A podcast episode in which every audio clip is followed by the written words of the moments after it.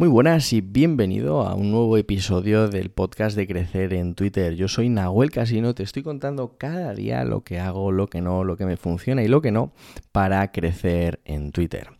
Y ha sido una absoluta barbaridad porque hemos llegado ya a los casi 4.000 seguidores en Twitter haciendo una estrategia muy importante, muy interesante y muy simple, que es analizar lo que funciona, analizar lo que está funcionando en el mundo de Twitter, en otros idiomas, otros creadores y traerlo a nuestro terreno. En mi caso, lo que pasó, y por eso publiqué ese episodio donde hablaba un poco del hate en Twitter, lo que pasó es que vi un, hilo de Twitter que era muy potente, que tenía 47 verdades para vender más.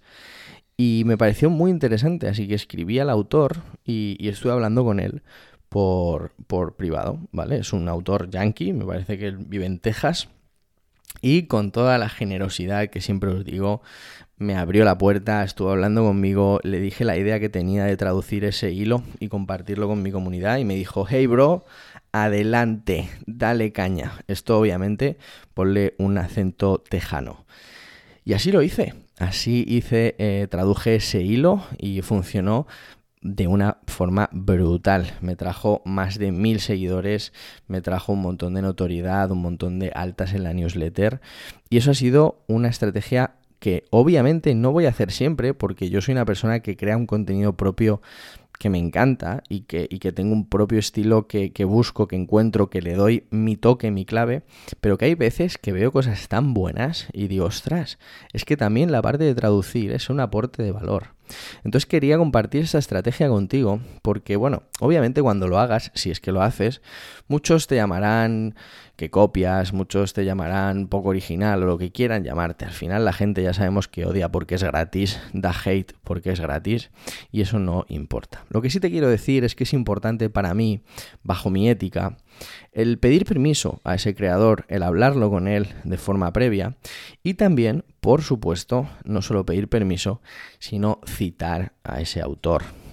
Fíjate que yo le cité y él mismo retuiteó ese hilo y él mismo me empezó a seguir en Twitter y estamos charlando e incluso le voy a traer un día al podcast. Voy a tener que ver cómo lo hago porque yo sé inglés, pero entrevistar a alguien en inglés y luego hacer que tú lo puedas consumir va a ser un reto pero me encantan los retos. Así que bueno, estos son simplemente unas ideas que quería compartirte. Pero fíjate, es eso el tema, ¿vale? Es que aportes algo más. Yo en mi caso, obviamente, no, no fue copiar el hilo de otra persona y ponerlo en mi cuenta como mío, sino que lo que hice fue traducir el hilo eh, acercarlo a la gente que a lo mejor no puede acceder a esa información por el idioma y obviamente darle mi toque, darle mi forma de hacer y publicarlo en mi cuenta. Y eso está perfectamente válido. No es algo que debamos, creo yo, hacer constantemente, que todo nuestro contenido se base en eso, pero son ciertos experimentos también que fomentan esa palanca de crecimiento exponencial, ¿no? Esa viralidad que a lo mejor hubiera costado un poco más. Pero a mí me encanta el crecimiento orgánico, el crecimiento poco a poco, porque voy conociendo más a la comunidad, voy viendo qué le funciona, qué no, sin necesidad de, eso, de coger contenido de otro y, y traerlo a lo mío. Pero sí que es cierto que de vez en cuando lo hago y lo voy a seguir haciendo cuando me parece interesante, cuando me parece que puede aportar y cuando me parece que ese contenido es absolutamente brutal. Y es que lo es, es un contenido brutal, es un contenido que te animo a que lo busques en mi cuenta de, Twitter, con 47 verdades para vender más. Y obviamente es algo que, que merece la pena hacer con ética, citando, trabajando y tal. Luego hay gente que no lo hace y yo no juzgo. De hecho, a mí me parece fantástico que cada uno haga lo que le dé la gana. Por eso es lo que te decía del hate. La gente que se dedica a odiar es simplemente porque se odia a sí misma. La cuestión es que yo, bajo mi ángulo, lo hago de esta forma, pero no está mejor que otra forma. Simplemente es la mía y respeto la de todos.